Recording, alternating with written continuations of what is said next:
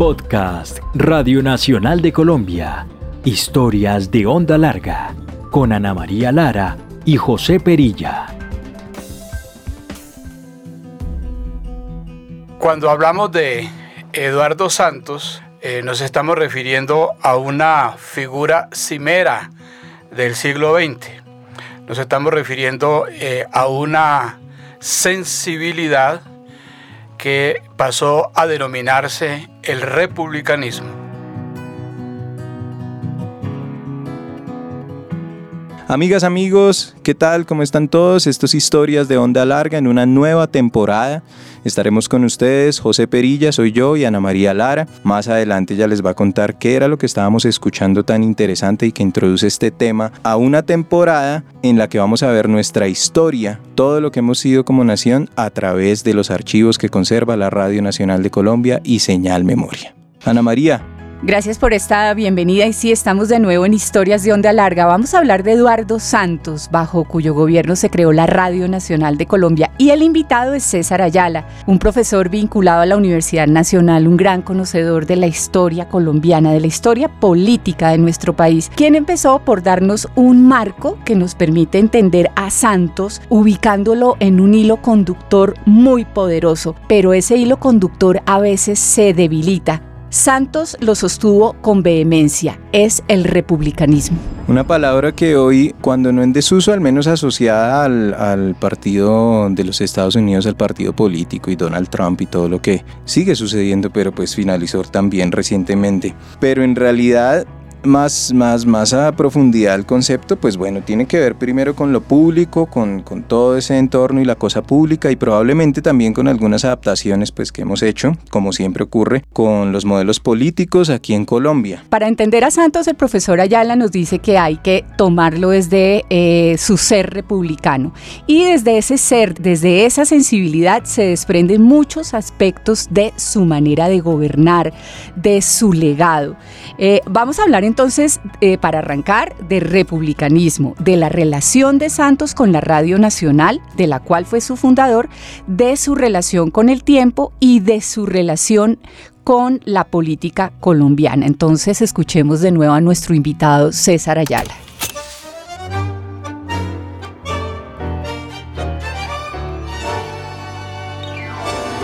Eduardo Santos es eh, por excelencia un republicano y es el representante más versátil del republicanismo en Colombia.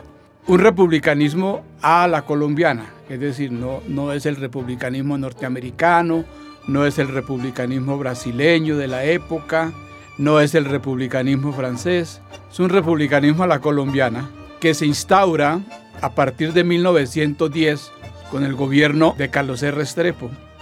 Justo eh, el periódico el Tiempo eh, surge en 1911 como un vocero de ese movimiento, que no solo eh, es un movimiento político, sino que además es un movimiento espiritual. El, republicanismo dio sus, sus pautas entre 10 y 14 como forma, como modelo de gobierno, pero él quedó como inspiración, es decir, el republicanismo no desapareció, gobierno de Concha, el siguiente, por ejemplo, es republicano. El gobierno de Olaya Herrera es un gobierno republicano. El gobierno de, él mismo, de Eduardo Santos, 3842 es un gobierno republicano. El Frente Nacional es un modelo republicano. Es decir, uno puede estudiar la historia de Colombia a través del republicanismo. Es una, digamos, es un eje para entender la historia de este país y es un eje para entender la sensibilidad de toda esa gente que se fue agrupando alrededor de él, alrededor del tiempo y alrededor de la idea republicana. De los presidentes que tuvo, que ha tenido Colombia, uno guarda como memorias de algunas obras, de momentos coyunturales, pero por lo que nos da a entender César Ayala, Santos es una figura de largo aliento, una figura que marcó una tendencia muy fuerte que se sostuvo desde el comienzo de la primera década del siglo XX hasta el final del Frente Nacional, es decir, hasta 1974. Bueno, redondeemos esta idea de lo republicano en Santos para empezar luego a entrar en más detalles. Hay un dato que no es menor y es que Santos adquirió el tiempo en 1911 y sabemos pues de la importancia que este diario ha tenido en la historia colombiana ser presidente y pues además en, durante su presidencia haber creado instituciones como la Radio Nacional de Colombia, el Instituto Caro y Cuervo o lo que hoy es el Instituto Colombiano de Antropología, pues eso debe tener un trasfondo. ¿Qué es el republicanismo? Evitar que en Colombia haya gobiernos autoritarios, evitar que en Colombia haya dictaduras. Digamos, el republicanismo es es una línea intermedia entre extremos. Por eso ellos son antibolivarianos, son por lo regular santanderistas. Así uno entiende a, Eduardo Santos. A diferencia de López, por ejemplo, que es la otra sensibilidad en el liberalismo, este es un hombre muy intelectual, es un hombre muy culto y es un hombre, eh, si, si López era un cazador, de políticos, Santos era un cazador de talentos intelectuales.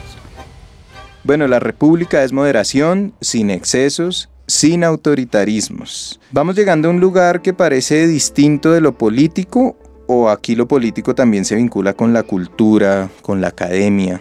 ¿Cómo va la cosa? Sí, es, es, bien interesante como César Ayala nos presenta a Eduardo Santos. Sin duda estamos hablando de un hombre público y yo creo que sin duda ser un hombre público realmente requiere de conocimiento, de sensibilidad y a veces a nosotros nos parece que eso se aleja de la política, es tan, es, digamos, tiene tanta riqueza esa sensibilidad, tiene tanta riqueza, digamos, el conocimiento que hay que tener para ser un hombre público que nosotros creemos que es eso no es lo político, sino que abarca muchos campos más, como nos lo muestra César Ayala, la academia, la cultura, una manera de ver el mundo.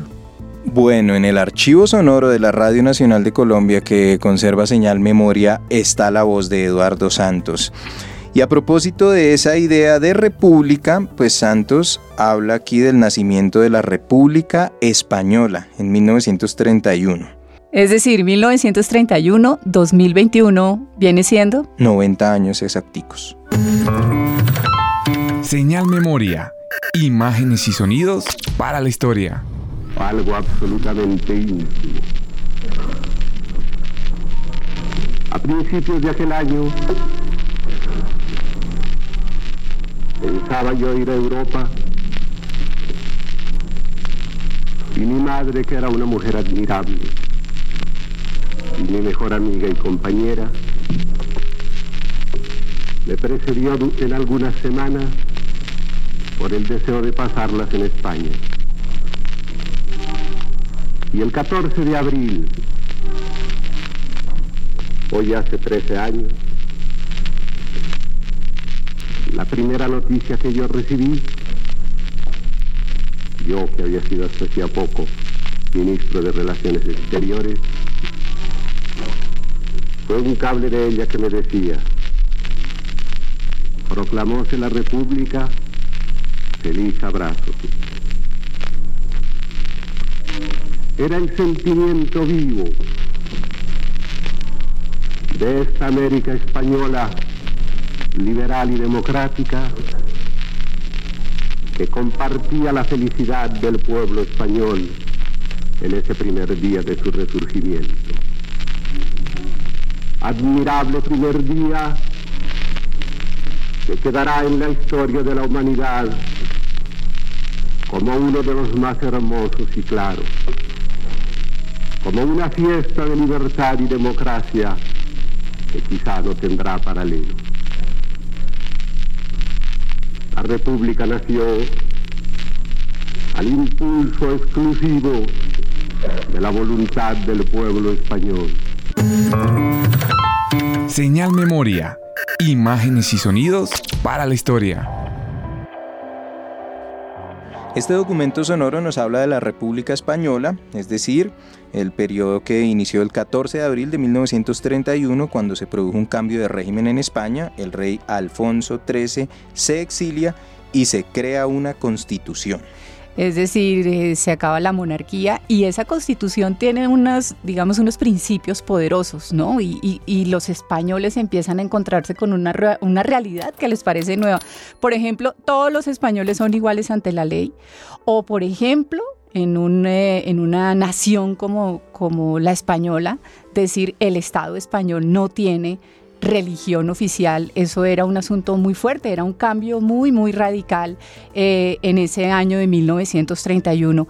Y Santos eh, reivindica ese cambio en este audio que acabamos de escuchar.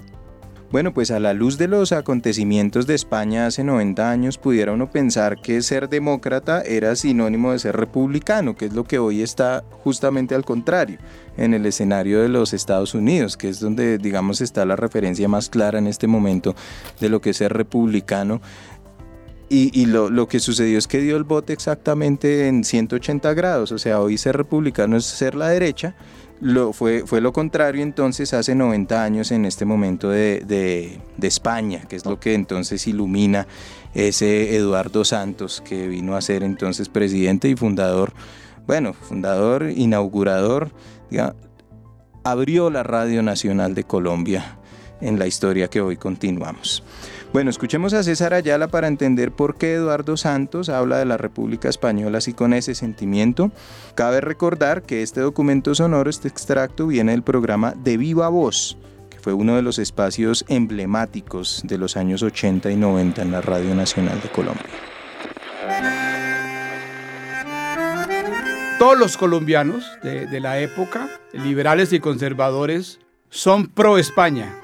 La generación del 98 del siglo pasado, del siglo antepasado, marcó a los intelectuales en Colombia. Es decir, cuando surge la generación del 98, los colombianos se reivindican con España. Es decir, fue una generación de hombres muy cultos y de hombres que a diferencia de la anterior generación empezó a ver a América Latina de otra manera.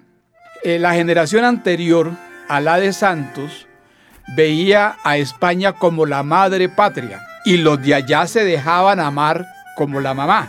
Con la generación del 98 empezó una relectura de América y los intelectuales españoles se volcaron sobre América y surgió una digamos, una alianza entre intelectuales latinoamericanos e intelectuales españoles. Incluso todavía mi generación, por nosotros éramos machadistas. Yo soy de la, yo soy de la generación de Serrat. Entonces es una generación que, que no rompió vínculos nunca con España. Entonces los liberales no rompieron vínculos con España. Entonces, claro, la pelea que se va a dar en España entre republicanos y monarquistas, pues se va a leer en Colombia en los códigos liberales y conservadores. Entonces, eh, por supuesto, eh, la república es contraria a la monarquía. Entonces, eh, defender la república quería decir defender un Estado que, que fuera eso, sin monarquía, que fuera república. Y la base no era realmente España. Es decir, antes que pro, pro España, antes de todo eso, Eduardo Santos es pro Francia. Francia es como la cuna del republicanismo. Pues sí, no es menor el vínculo de Colombia con España. Y si uno mira los boletines, por ejemplo, de la Radio Nacional, los boletines que empezaron a publicarse desde los años 60, eh, uno reconoce que hay algunas figuras españolas eh, algunos exiliados que vinieron después de la guerra civil o eh, a finales de la guerra civil, pues buscando refugio en Colombia, eran muy pocos, muy, muy pocos, y algunos de ellos se vincularon a la Radio Nacional. Por ejemplo, está José Prat, que fue eh, un republicano que tuvo un espacio de crítica de teatro. Y hay otro personaje, pues que es quizás un poco más conocido que fue Fausto Cabrera, eh, eh, que fue director de radioteatro aquí en la Radio Nacional. Entonces, eh, en ese boletín se encuentran pues como algunas claves de lo que nos comenta César Ayala, el vínculo nuestro con España y de cómo ese vínculo enriqueció de alguna manera la cultura. Lo otro que es interesante es que queremos invitarlos a que conozcan nuestro especial de Radio Nacional 80 años en la web eh, y allí van a encontrar un poco estas claves de las que estamos hablando. Bueno, César Ayala compara esta llegada de los españoles a Colombia con la que se dio también en México durante la presidencia del general Lázaro Cárdenas, que también pues estamos hablando de los mismos años 30, es cuando él llega al poder, como resultado de transformaciones que tuvo la Revolución Mexicana. Así que escuchemos al profesor César Ayala. El gobierno de Santos no es el, gobierno de Cárdenas. es decir, Cárdenas es un hombre que llega, que llega al poder en México pues como resultado de una revolución armada. Y Cárdenas es un general. A Santos no le gustan los generales. El único general que le gusta a Santos es el general Santander, pero él siempre le quita todas las charreteras y lo pone de civil. Eh, él, nunca monta, por ejemplo, a Santander en un caballo. El caballo se asocia es con Bolívar y el caballo y Bolívar se asocia con el caudillismo. Eh, Santander puede serlo, pero es un caudillo civil. Entonces el, el, gobierno de, el gobierno de Cárdenas no es el, por lo que voy a decir, no es el gobierno de Santos. Por ejemplo, a Cárdenas se le sublevaba eh, un pelotón del ejército eh, en Zacatecas. Él mismo iba y lo sometía y lo, y lo ajusticiaba. Es decir, eh, era, un hombre, era un hombre de acción. Ese hombre de acción que fue Cárdenas para poner el orden en México, también tuvo, eh, digamos, los pantalones para decir, aquí pueden llegar los republicanos españoles. Y llegaron miles, llegaron miles. Es decir, una, la ciencia, la cultura mexicana se nutrieron de, del republicanismo español, derrotado. Nosotros no. Es decir, sí, él, permitió eh, que llegaran algunos republicanos, pero no tuvo los pantalones para decir, aquí está el país, vengan los republicanos. No fue capaz. ¿Por qué no fue capaz? Porque en Colombia el conservatismo era una fuerza muy dura. Era una fuerza muy dura. Es decir, cuando en 1939 eh, gana eh, Franco la pelea y se funda, digamos, esa, ese modelo político eh, monarquista español, eh, pues de ahí en adelante en Colombia el gobierno liberal empezó a flaquear. Es decir, eh, la, la derrota de los republicanos y el triunfo de los monarquistas en España condicionó el desarrollo de la política en Colombia. Entonces, en Colombia, eh, eh, digamos que la naturaleza del republicanismo colombiano, que quiere decir no queremos los extremos, quiere decir también no queremos la guerra. Y eh, torear a los conservadores, es decir, no seguir a los conservadores, quería decir grosso modo que si no se le hacía caso a los conservadores en Colombia, así fueran derrotados, los conservadores llevarían el país a la guerra civil. Y Santos, por su naturaleza republicana, pues no podía tolerar eso. Él manifiesta una angustia y él está relatando, está hablando de una lucha por la educación, por la civilidad, etcétera, etcétera, pero eso no es suficiente para, para la manera como Laureano está haciendo la oposición. Eh, entre los trabajos que hay, por ejemplo, porque Laureano estuvo en esos en esos vericuetos republicanos de 1910, eh, le coqueteó al republicanismo, pero Laureano se convirtió en un hombre de oposición. Nosotros, no, nosotros conocemos el Laureano de las ideas, incluso conocemos el Laureano político, si se quiere, pero el Laureano, cómo ejercía la oposición, cómo inventaba la mentira, cómo llevaba a que la gente abajo la gente abajo se matara, ese Laureano no se conoce, eso es un Laureano que aparece ahí como, como enrarecido, porque Laureano terminó su vida muy bien, es decir, Laureano terminó su vida con el Frente Nacional.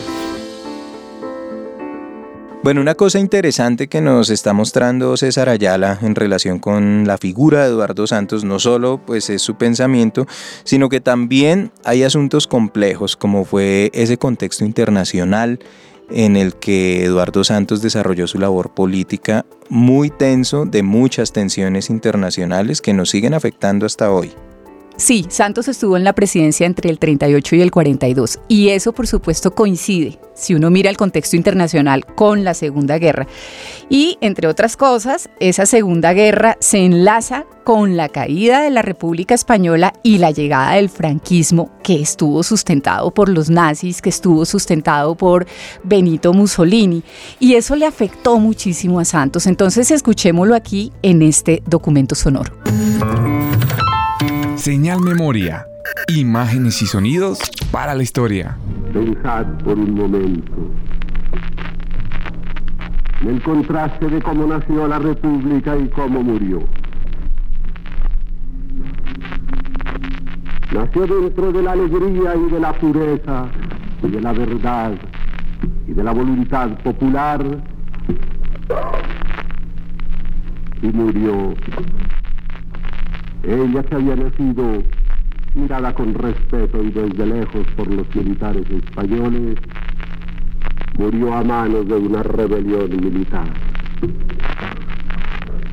Murió a manos de quienes habían jurado lealtad y obediencia al gobierno y se sublevaban contra él. Murió a manos extranjeras porque una vez más volvieron las fuerzas extranjeras a acabar con las libertades españolas. No eran ya los cien mil hijos de San Luis, eran los hijos de Hitler y Mussolini.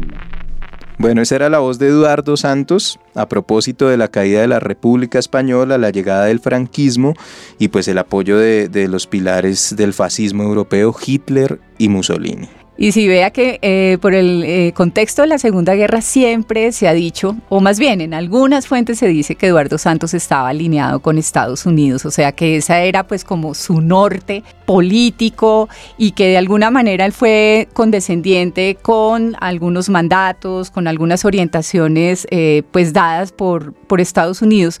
Vamos a mirar eso con César Ayala. Lo que es insólito acá es algo que ocurrió y que de lo que también se tiene noticia y es que em, durante este periodo de la Segunda Guerra aquí en Colombia se crearon unos espacios físicos, por ejemplo uno en Fusagasugá, en el Hotel Sabaneta, en donde se ubicaron a los alemanes que había en Colombia. De, esos se le, se le conoció como campos de concentración, pero evidentemente no eran campos de concentración, eran unos lugares en donde eran recluidos. Lo que se hizo sobre todo fue confiscarles sus bienes. Entonces durante el, el periodo de Eduardo Santos lo que se hizo fue un montón de decretos para confiscar los bienes, para, eh, digamos, censurar si hacían propaganda. Es decir, lo que se quería era establecer una serie de disposiciones para controlar a, a estos extranjeros. Entonces, a partir de esos hechos, de esos decretos y de la ubicación de estos alemanes allí en ese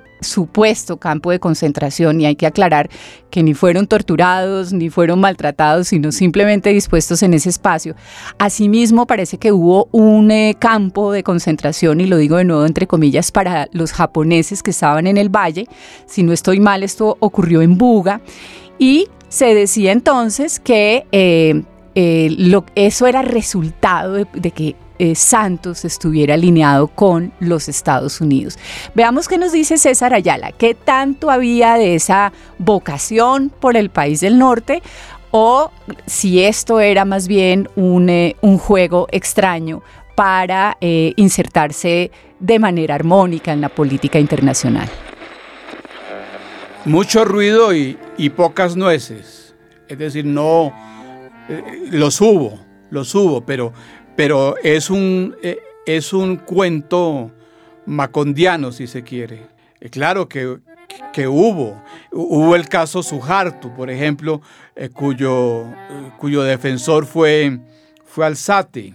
Yo no creo en, la, en, en que se le quería calentar el oído a, a los Estados Unidos. No me parece que haya sido tan fácil. Eh, Santos, reitero, era muy admirador de Estados Unidos, pero esa admiración por Estados Unidos era el arte, era la arquitectura, eh, era incluso cuando estuvo, siempre que iba, él, él ponía allá a alguien que le consiguiera en tal hotel, en fin, por tantos meses. A él le encantaba pasar por, por Nueva York.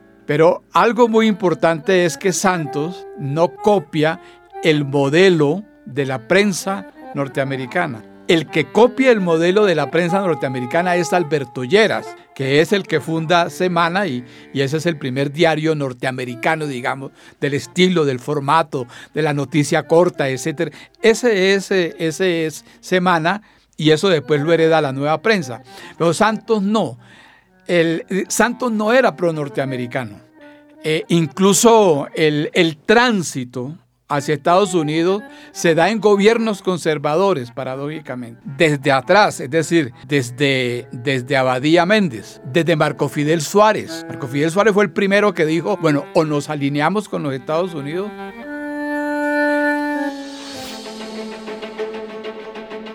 No es eh, eh, Estados Unidos que esté presionando y que acá el eco de esa presión no funcione funciona, funciona, pero con obstáculos, con obstáculos, con obstáculos. Es decir, el, republicanismo tiene el concepto de patria, por ejemplo, el concepto de nación, que hacia 1900, después del 48, después del 48, ahí la cosa ya cambia.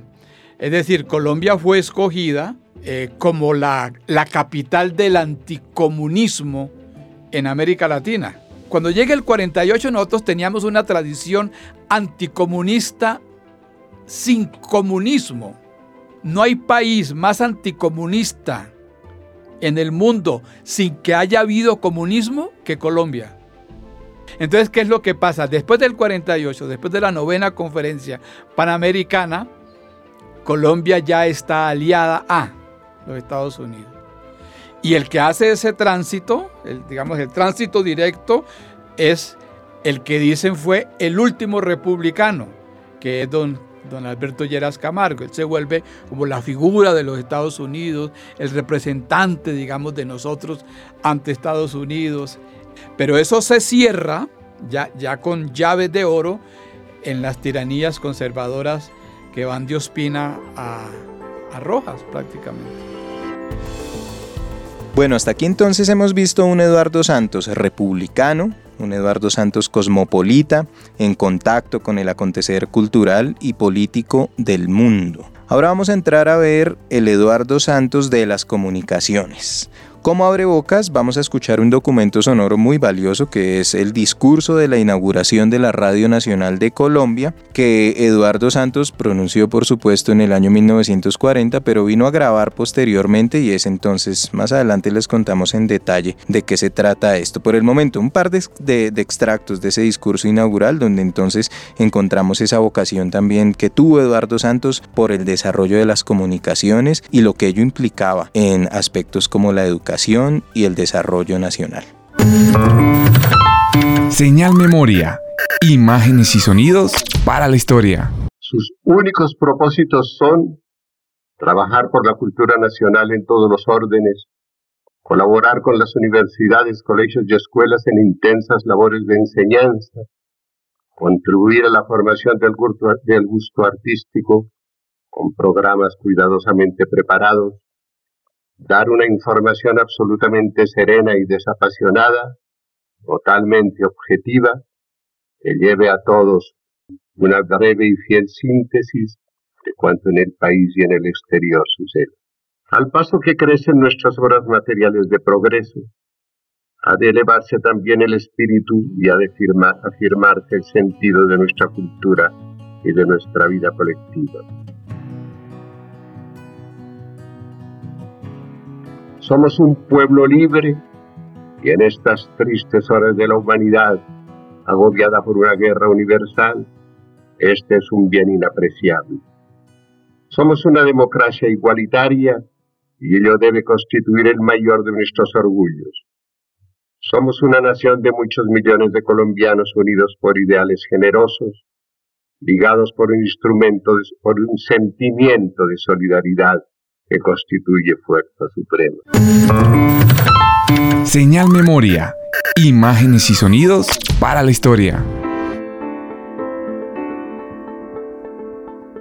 Bueno, esta era la voz entonces de Eduardo Santos, un par de extractos sobre el discurso inaugural de la Radio Nacional de Colombia, pronunciado por supuesto esa noche de febrero, el primero de febrero de 1940, y que Eduardo Santos grabaría posteriormente en el año 58, cuando se inauguró el primer transmisor grandote de la, de la Radio Nacional de Colombia, 100 kilovatios, cuando se empezó a expandir seriamente la señal de la Radio Nacional, ya bajo, digamos, como consecuencia de, los desarrollos que hubo en el gobierno de Rojas Pinilla, pero pues que, digamos que allí se plantearon las bases del desarrollo tecnológico, pero esto vendría a desarrollarse durante las décadas siguientes del siglo XX planes de, de, mucho calibre, pero para la inauguración entonces de lo que fue allá el Rosal, donde están los transmisores, y en Subachoque también, entonces llamaron a Eduardo Santos y él volvió a grabar este discurso. Es lo que hemos escuchado, el par de extractos, y bueno, pues continuamos entonces con esa figura de Eduardo Santos aquí en Historias de Onda Larga.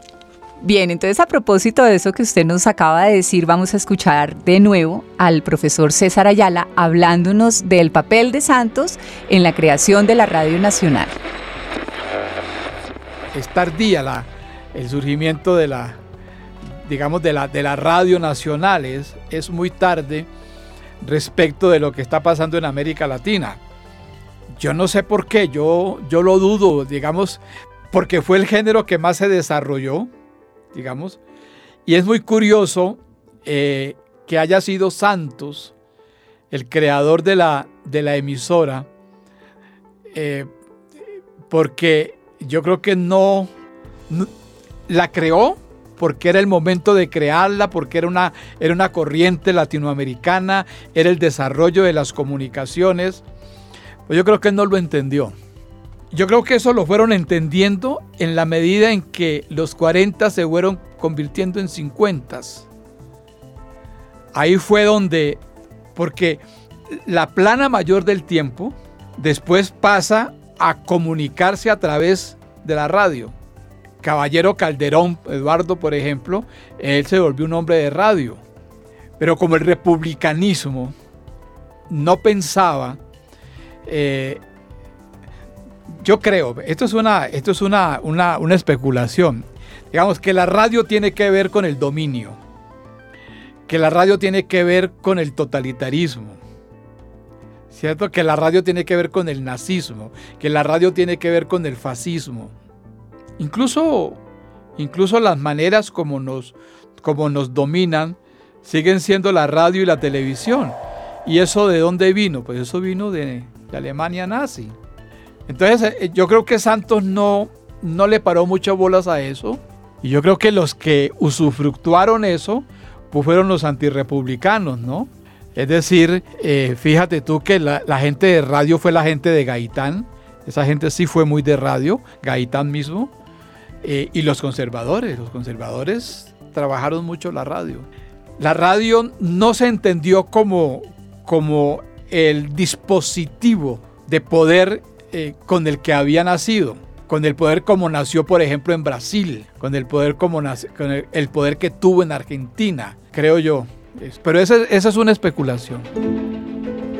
Sí, sin duda eh, se da la creación de la Radio Nacional con Eduardo Santos, pero el vuelo de la emisora se va a dar con el general Rojas Pinilla. Eh, sin embargo, hay que hacer unas, digamos, unas excepciones sobre esta mirada. Eh, desde que Eduardo Santos crea la Radio Nacional, empiezan a vincularse a la emisora un grupo de intelectuales muy interesante, un grupo de intelectuales muy diversos. Uno podría mirar, por ejemplo, al primer director, que es el poeta Rafael Guisado. Pero además de eso, podría mirar que se vinculan personajes como León de Grave, como Álvaro Mutis, como el poeta Carranza. Yo no sé, Perilla, usted conoce bastante bien la foto de la inauguración de la emisora, de los famosos, esa foto famosa donde están estos intelectuales alineados en una escalera.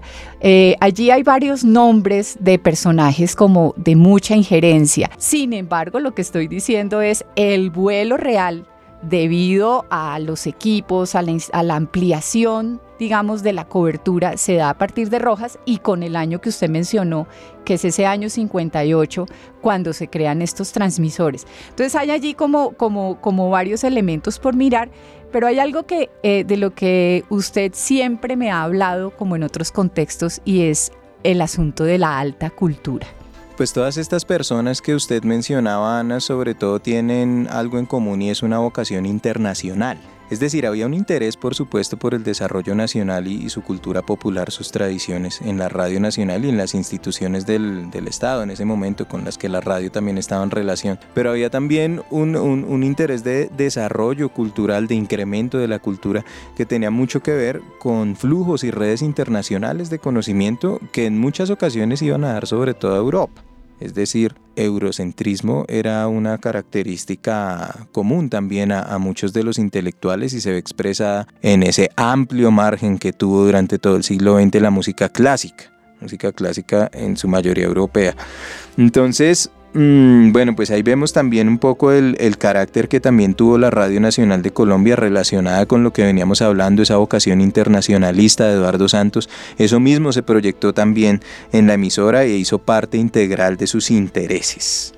Vamos a escuchar ahora a César Ayala, quien nos precisa muy bien eh, ese, a ese Eduardo Santos, ya no solo como el político, como el republicano, sino como un hombre muy cultivado que quiso construir una red intelectual y académica de alto vuelo y esa red eh, permeó a la Radio Nacional y, además permeó a los distintos proyectos culturales que se crearon durante el gobierno de Santos, que usted mencionaba al inicio, eh, que por ejemplo el Instituto Caro y Cuervo, el Instituto Colombiano de Antropología. Y eso mismo tiene unas raíces muy interesantes que nos explica a continuación César Ayala el tiempo, creo yo, eh, es el tiempo que, está. Hay unas redes, una primera red que, viene de la, de la Argentina, hay una red que viene eh, de España y, pasa por Argentina y sube por los Andes hasta acá. Y está la red que viene de México. Entonces, toda esa red intelectual del 10 eh, al 30, para ponerle una periodización, es una, es una red que está muy preocupada por encontrar la identidad de América Latina. Entonces, todos ellos, todos ellos eh, le, coquetean al tema de, del arte eh, y el arte que ellos encuentran, pues es el arte que los mexicanos están haciendo, es el arte que los peruanos están haciendo. Es decir, no se puede constituir nación no se puede constituir república, pero sin descubrir el arte popular. Digamos que, que todos ellos, incluso cuando uno, yo alcancé a ver hace, hace años una exposición de Hernando Santos Castillo, ahí en la Casa de Moneda, y yo me quedé eh, aterrado de lo que ese hombre había, había conservado. Colombia no es un país, por ejemplo, de, de museos. Eh, si, si, si, tú quisieras ver la pintura colombiana, tú no tienes dónde verla. No hay un museo para ver la pintura colombiana porque la pintura colombiana está en las casas privadas. Eh, pero no, no tenemos el museo de antropología, por ejemplo, que tienen, que tienen los, los mexicanos, e, etcétera, ni el museo de arte que tiene Nueva York. Digamos que hay una tendencia americanista. Esa tendencia americanista, te repito, va de 1910, muy influida por supuesto por, por México, hasta 34, 38, pero ya más adelante surge el significante panamericanismo, es decir, de la Indoamérica de la que hablara Aya de la Torre. Aya de la Torre era un hombre del tiempo, era un íntimo amigo de don Eduardo Santos. bueno, estuvo exiliado cinco años en la Embajada de Colombia en Lima. Pero igual, eh, igual, es decir, eh, todos ellos tenían sus... Una de las cosas grandes de la, de la, digamos, de la correspondencia de Santos, del archivo de Santos, que está en raros y manuscritos de la Biblioteca Luz Ángel Arango, es la red que el tipo construyó, la red intelectual, la preocupación que él tenía. Yo creo que lo que habría que pensar es eh, en una palabra que podría sintetizar lo que se buscó con la Radio Nacional y es la transferencia.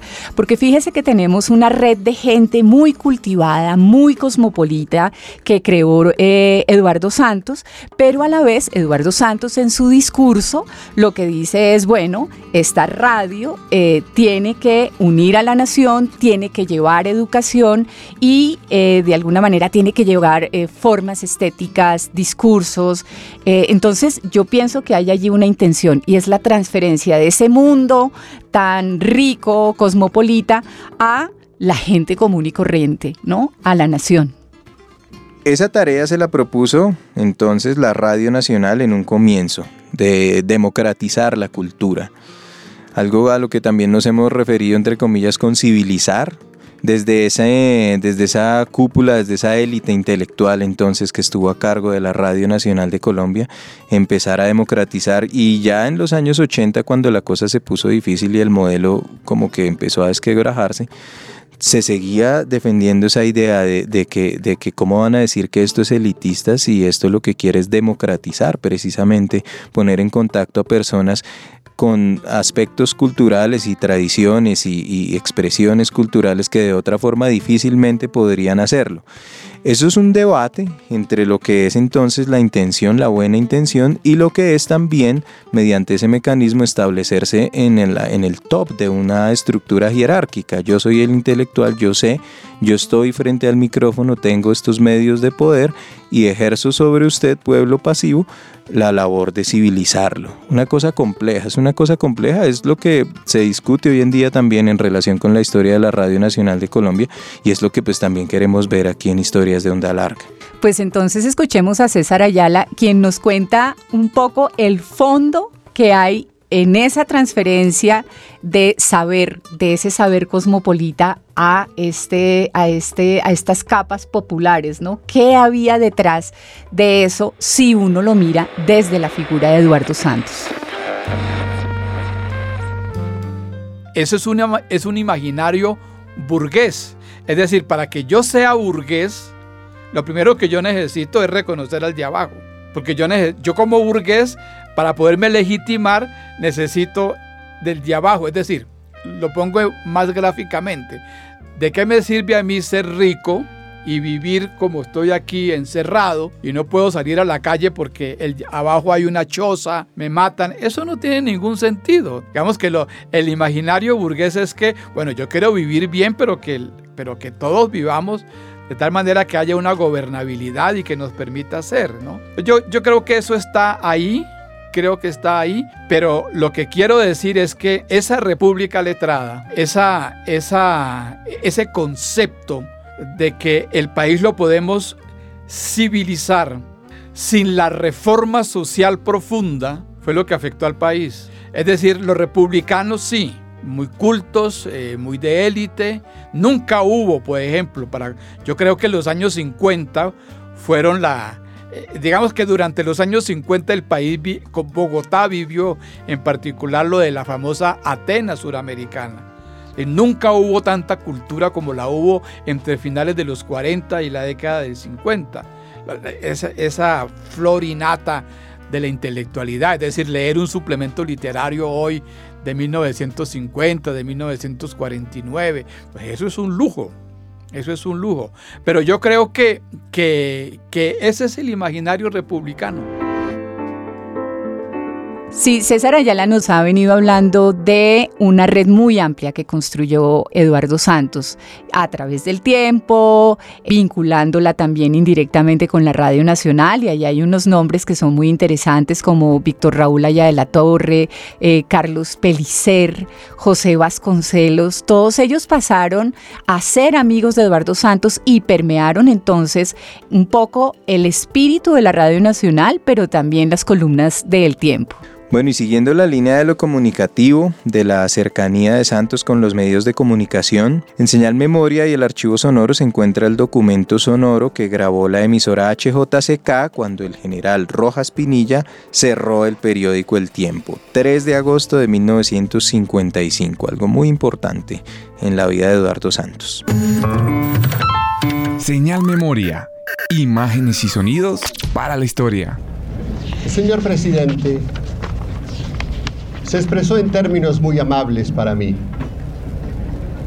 Y hasta algunas personas optimistas decían que el decreto dictado ayer sobre suspensión transitoria de la censura era una discretísima participación en esta fiesta. Lástima grande que esa participación muy agradecida por lo demás hayase visto tan limitada por el decreto de prohibiciones que prácticamente reemplaza la censura por la prohibición casi integral. Ya no tendrán mis desventurados colegas censores a domicilio, pero sí un decreto que les prohíbe decir casi todas las cosas que pudieran decir y una amenaza en manos del poderosísimo jefe de propaganda para multarlos con pequeñas sumas de 10 o 20 mil pesos cada vez que así le venga en gana.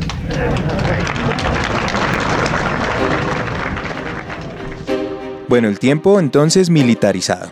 Se expidió un decreto de control de la información, este proceso impulsado entre otros personajes por Lucio Pavón Núñez. Y por supuesto las reacciones nos hicieron esperar. Sí, este audio que acabamos de escuchar proviene entonces de la HJCK y fue grabado en el Hotel Tequendama en donde se hizo un gran evento. Una vez ocurrió el cierre del tiempo.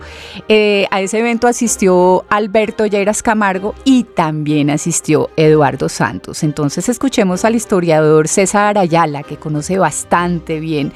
Ese que es uno de los episodios más fascinantes que ha vivido la historia de las comunicaciones eh, en Colombia. Y pues además hay, que decir que César Ayala... Eh, conoce bastante bien el archivo del tiempo desde adentro, cómo se vivió el cierre del periódico. Eh, el tiempo eh, es un gran periódico. Es decir, eh, el tiempo no es cualquier periódico. El periódico de Santos, el periódico de Santos, es un gran periódico. Es un, es decir, el, el hombre tuvo en la mira, porque además él, se ve, él veía, como te dije antes, viendo modelos de periódicos.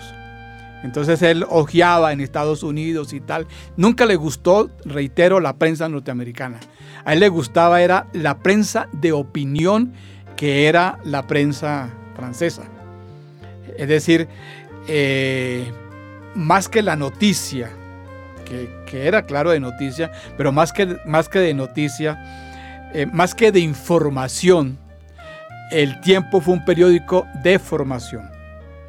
Es decir, el tiempo formaba. Para aquellas personas que no tuvieron, por ejemplo, oportunidad para ir a la universidad, mucha gente se formó en el tiempo. Mucha gente aprendió a leer en el tiempo. Yo, por ejemplo, me hice historiador por el tiempo. a mi casa llegaba el tiempo. Era un gran periódico científicamente hablando es decir, eh, eh, tenía que ver con las leyes de la óptica. Es decir, tú cogías un periódico El Tiempo y el periódico te dominaba la mirada. Entonces, eh, uno puede pensar que Santos es un hombre ausente del periódico y que por él trabajan otros. No. Santos está pendiente del periódico y se lo mandan a donde quiera que esté. Y los regaños son tenaces cuando él ve fallas. Entonces, Santos sí es un hombre de la comunicación. para ser un periódico liberal, eh, no es un panfleto. Es un hombre que sabe cooptar a su personal. Es decir, cualquiera no es periodista del tiempo. Es decir, el, el, que trabaja en el tiempo tiene que ser de la sensibilidad de Santos. Conoce a todo el personal. Una capacidad de llevar al periódico los talentos de la época. Eh, por ahí pasó, por ahí pasó Rosso, el escultor, por ahí pasó Acuña, pintor, escultor, bueno, es Sergio Trujillo, Gómez Jaramillo, Chapete, Franklin, eh, todos los caricaturistas pasaron por el tiempo. Trajo de Hungría un anticomunista que él necesitaba para que le cubriera la caricatura internacional que fue Peter Aldoro. Sabe mucho de, de lo que hay que conservar. Por ejemplo, que el periódico nunca sea el periódico El Tiempo que es hoy. Siempre se opuso a que el tiempo llegara a ser lo que desgraciadamente es hoy en este momento. E, ese no es el, periódico de Santos. Y lo defendió de qué manera. Ah, bueno, y lo, y lo otro es la relación que mantuvo Santos con la gente. La gente hallaba eh, a Santos multimillonario. Alguien le creó esa, esa fama. Y entonces todo Bogotá, por lo menos todo Bogotá, creía que Santo les podía resolver los problemas. Entonces a Santo le llegaban cartas y cartas pidiéndole una cosa, pidiéndole otra. Bueno, viendo la influencia que tenía Eduardo Santos, ¿a dónde llevó ese cierre del tiempo las cosas? Podríamos aventurarnos que, que, el gobierno, bueno, pues el gobierno de Rojas se sepultó completamente, allí empezó ya a acabar su propia tumba. Y pues a la vez catapultó lo que vendría posteriormente, que es el Frente Nacional. Fue una metida de patas del régimen. Eh, el régimen no tenía necesidad de, de cerrar el tiempo. Es decir, si algo hay en redes, es la prensa. Es decir, la prensa colombiana estaba ligada a las redes de la prensa latinoamericana. Mismo porque para poder publicar una caricatura extranjera hay que estar ligado con agencias internacionales, para que lleguen las noticias hay que estar ligado con noticias internacionales. Es decir, la red es un poder en América Latina. Entonces meterse con un periódico como El Tiempo, que es el periódico de Colombia, por excelencia, pues fue meterse con América Latina. Digamos que el cierre del tiempo fue el inicio de la caída de Rojas. E, esa fue una, eso fue una cosa absurda eh, que no tenía necesidad de, hacerse, ya, ya, lo digo por qué. Pero curiosamente, curiosamente cuando uno revisa eh, el fondo Rojas del Archivo General de la Nación, es inconmensurable la cantidad de cartas de la población de abajo felicitando a Rojas por haber cerrado el tiempo. ¿No? Es decir, si había una, inquina, si había una piedra ahí eh, que hace que los colombianos, no sé por, por qué razones en realidad, pero los colombianos, mucho, no todos, claro, pero mucho, mucho, mucho colombiano eh, celebró que el tiempo hubiera sido cerrado y, y, le valoró eso al periódico El Tiempo al, gobierno de Rojas y de pronto el gobierno de Rojas creyó eso. Creyó que era democrático y que ganaba por abajo eh, cerrando, cerrando, ese, cerrando ese, ese, periódico. Eh, y, digo, y digo ahora sí por qué fue tonta la medida. Porque a pocos meses, a pocos meses, la gente del, tiempo no tuvo problema porque ellos, por ejemplo, Aldor eh, se fue para el correo de Medellín, Chapete se fue para el correo, Eh, el tiempo tenía una especie de, par en Antioquia que era el correo, que lo dirigía Antonio Paneso Robledo. Entonces la, eh, el tiempo se siguió expresando a través del correo y mientras tanto se, se rehizo y el periódico reapareció en un formato que se llamó intermedio.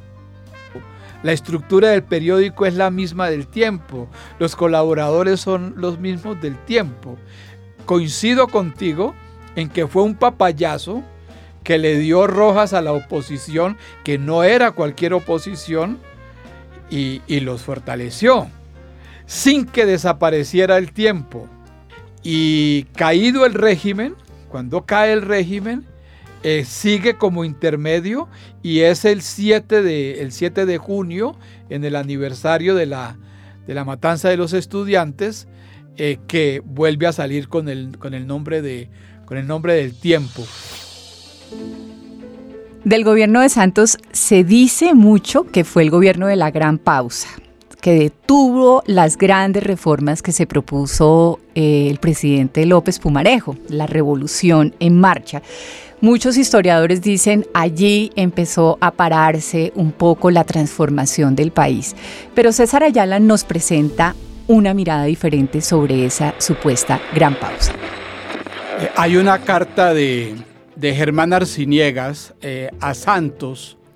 Alguien le, le cuenta por, por carta a Arciniegas, que está en Estados Unidos, le cuenta que ¿cómo se llama eso? Bueno, un tablero de reconocimiento que le habían hecho a Germán Arciniegas como creador del Museo Nacional. Alguien la quitó, entonces se queja, se le queja a Arciniegas a Santos y le dice, mire, ese pueblo de Colombia, cómo es de ingrato, quitar, quitar ese recuerdo. Entonces le contesta Santos y le dice, a mí no me hable de ingratitud yo creé la Universidad Nacional. Cuando yo llegué al gobierno, eso eran unas casuchas. Yo hice la Universidad Nacional y en Colombia todo el mundo le agradece eso es a López. Esto para decirte que no es cierto, es decir, no, no hubo pausa, no hubo pausa, es decir, eh, la pausa ya venía desde, desde Olaya. Es decir, la, la República Liberal fue pausada fue muy pausada, es decir, nosotros no tuvimos excesos. Los excesos fueron en el lenguaje. Eh, lo único que se logró fue de pronto una legitimación de tierras que, no que, todavía tenían el conflicto del hacha y el, y el papel sellado y la República Liberal ayudó a escriturar propiedades a los colonos en ese sentido, pero aquí no hubo una reforma agraria. Yo no conozco las fotos que conozco de Cárdenas firmando, ¿no? Firmando entrega de tierra a los campesinos. Aquí no hubo reforma agraria. Es decir, ni hubo reforma educacional. Eh, todo se hizo en el parámetro de no incomodar a los conservadores. Incluso eh, tiempo después de, gobernar López le preguntaron, bueno, ¿y qué fue, ustedes qué fue lo que hicieron? Y el mismo López riéndose decía, pues tocarle una costillita a la constitución del 86. Es decir, fue muy poco, es decir, yo no creo que, haya grandes diferencias entre el gobierno de Santos el gobierno de López, yo creo que es el mismo espíritu. La gente creyó que con un segundo gobierno de, con un segundo gobierno de López, eh, iba supuestamente a, subsanar las falencias de la revolución en marcha. Y el, y el segundo gobierno de López fue un gobierno muy opaco, fue muy opaco. Y eh, cuando él se retira, cuando él se retira del poder, además por lo que ya dije, a él no le interesaba que el Partido Liberal continuara en el gobierno. Es decir, eh, a los liberales mismos a la élite liberal no le interesaba otro gobierno de la República Liberal. A última hora, Santos apoyó, apoyó a, a Gabriel Turbay, pero a última hora. López no apoyó a ninguno de los dos. Es decir, el mismo Partido Liberal no estaba interesado en otro gobierno liberal porque le temía a la, le temía a la guerra, le temía a una revolución por parte de los conservadores.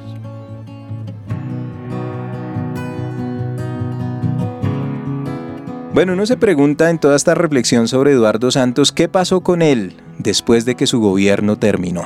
Y vale la pena reflexionarlo porque es que vino entonces una racha de gobiernos conservadores que abarcaron entonces los gobiernos de Laureano Gómez, de Urdaneta, de Mariano Espina Pérez e incluso para algunas personas también de Rojas Pinilla, que pues es conservador de, la tendencia ospinista. Luego vendrá el Frente Nacional. Le preguntamos a César Ayala sobre el devenir de Santos entonces en esos últimos años, antes de su muerte en 1974, y además, qué pasó con el proyecto de república que tanto quiso desarrollar el expresidente Eduardo Santos.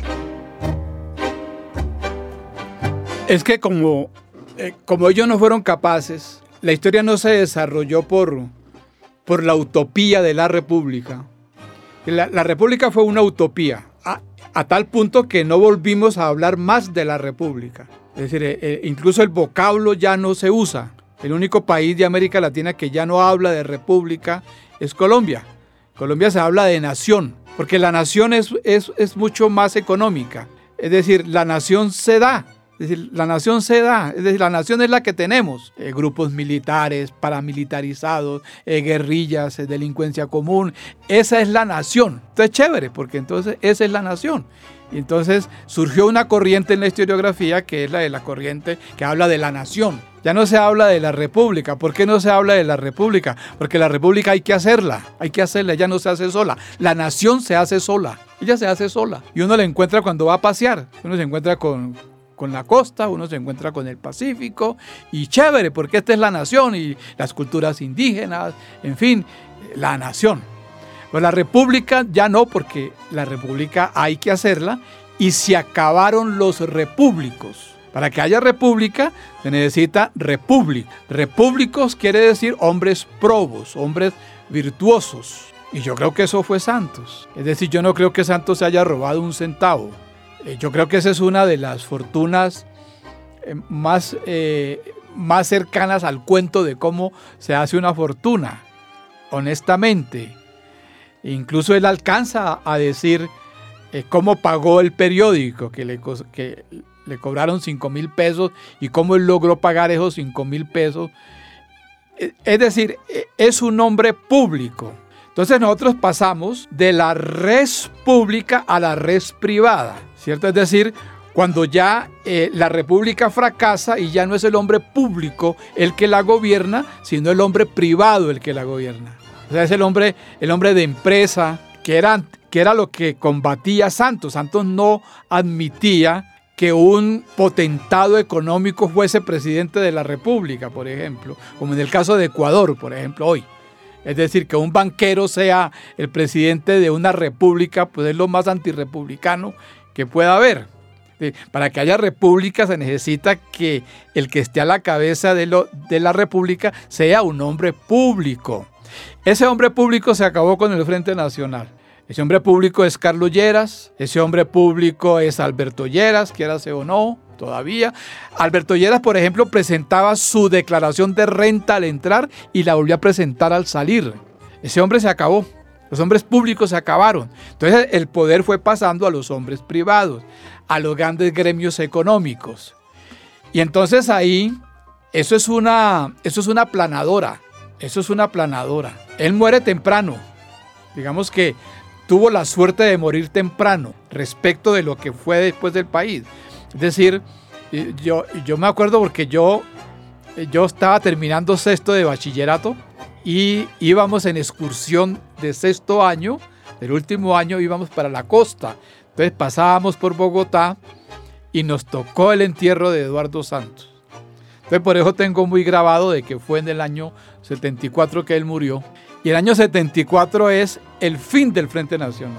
O sea que él se murió ahora, se murió en el momento preciso. Eh, bueno, eh, eh, este se murió de enfermedad, Eduardo Santos, muy, muy retirado de la vida política, pero todavía no, no, no amargado. No amargado porque hasta el 74 el país no había degenerado hacia el país del narcotráfico, del paramilitarismo que se viene después en el postfrente nacional. lo, sabemos. Pero yo creo que no alcanza, digamos, a, a, a adivinar el país que se viene, Eduardo. Bueno, y hasta aquí hemos hecho un recorrido por la vida política de Eduardo Santos, quien en 1940 fundó la Radio Nacional y durante su gobierno fundó otras instituciones de altísimo vuelo cultural. Eduardo Santos, santanderista, cazatalentos, constructor de redes intelectuales, comunicador y ante todo republicano. Todo esto a través de los archivos que conserva Señal Memoria, la historia de la Radio Nacional de Colombia y a través suyo también nuestra historia como nación. Esto es Historias de Onda Larga, somos José Perilla, Ana María Lara y hoy con la compañía de César Ayala, gran historiador colombiano a quien saludamos muy especialmente. Recuerden que esta y todas las otras emisiones de Historia de Onda Larga están disponibles a través de nuestra página www.radionacional.co y también nos encuentran en todas las plataformas. Nuestro usuario es Podcast Radio Nacional de Colombia.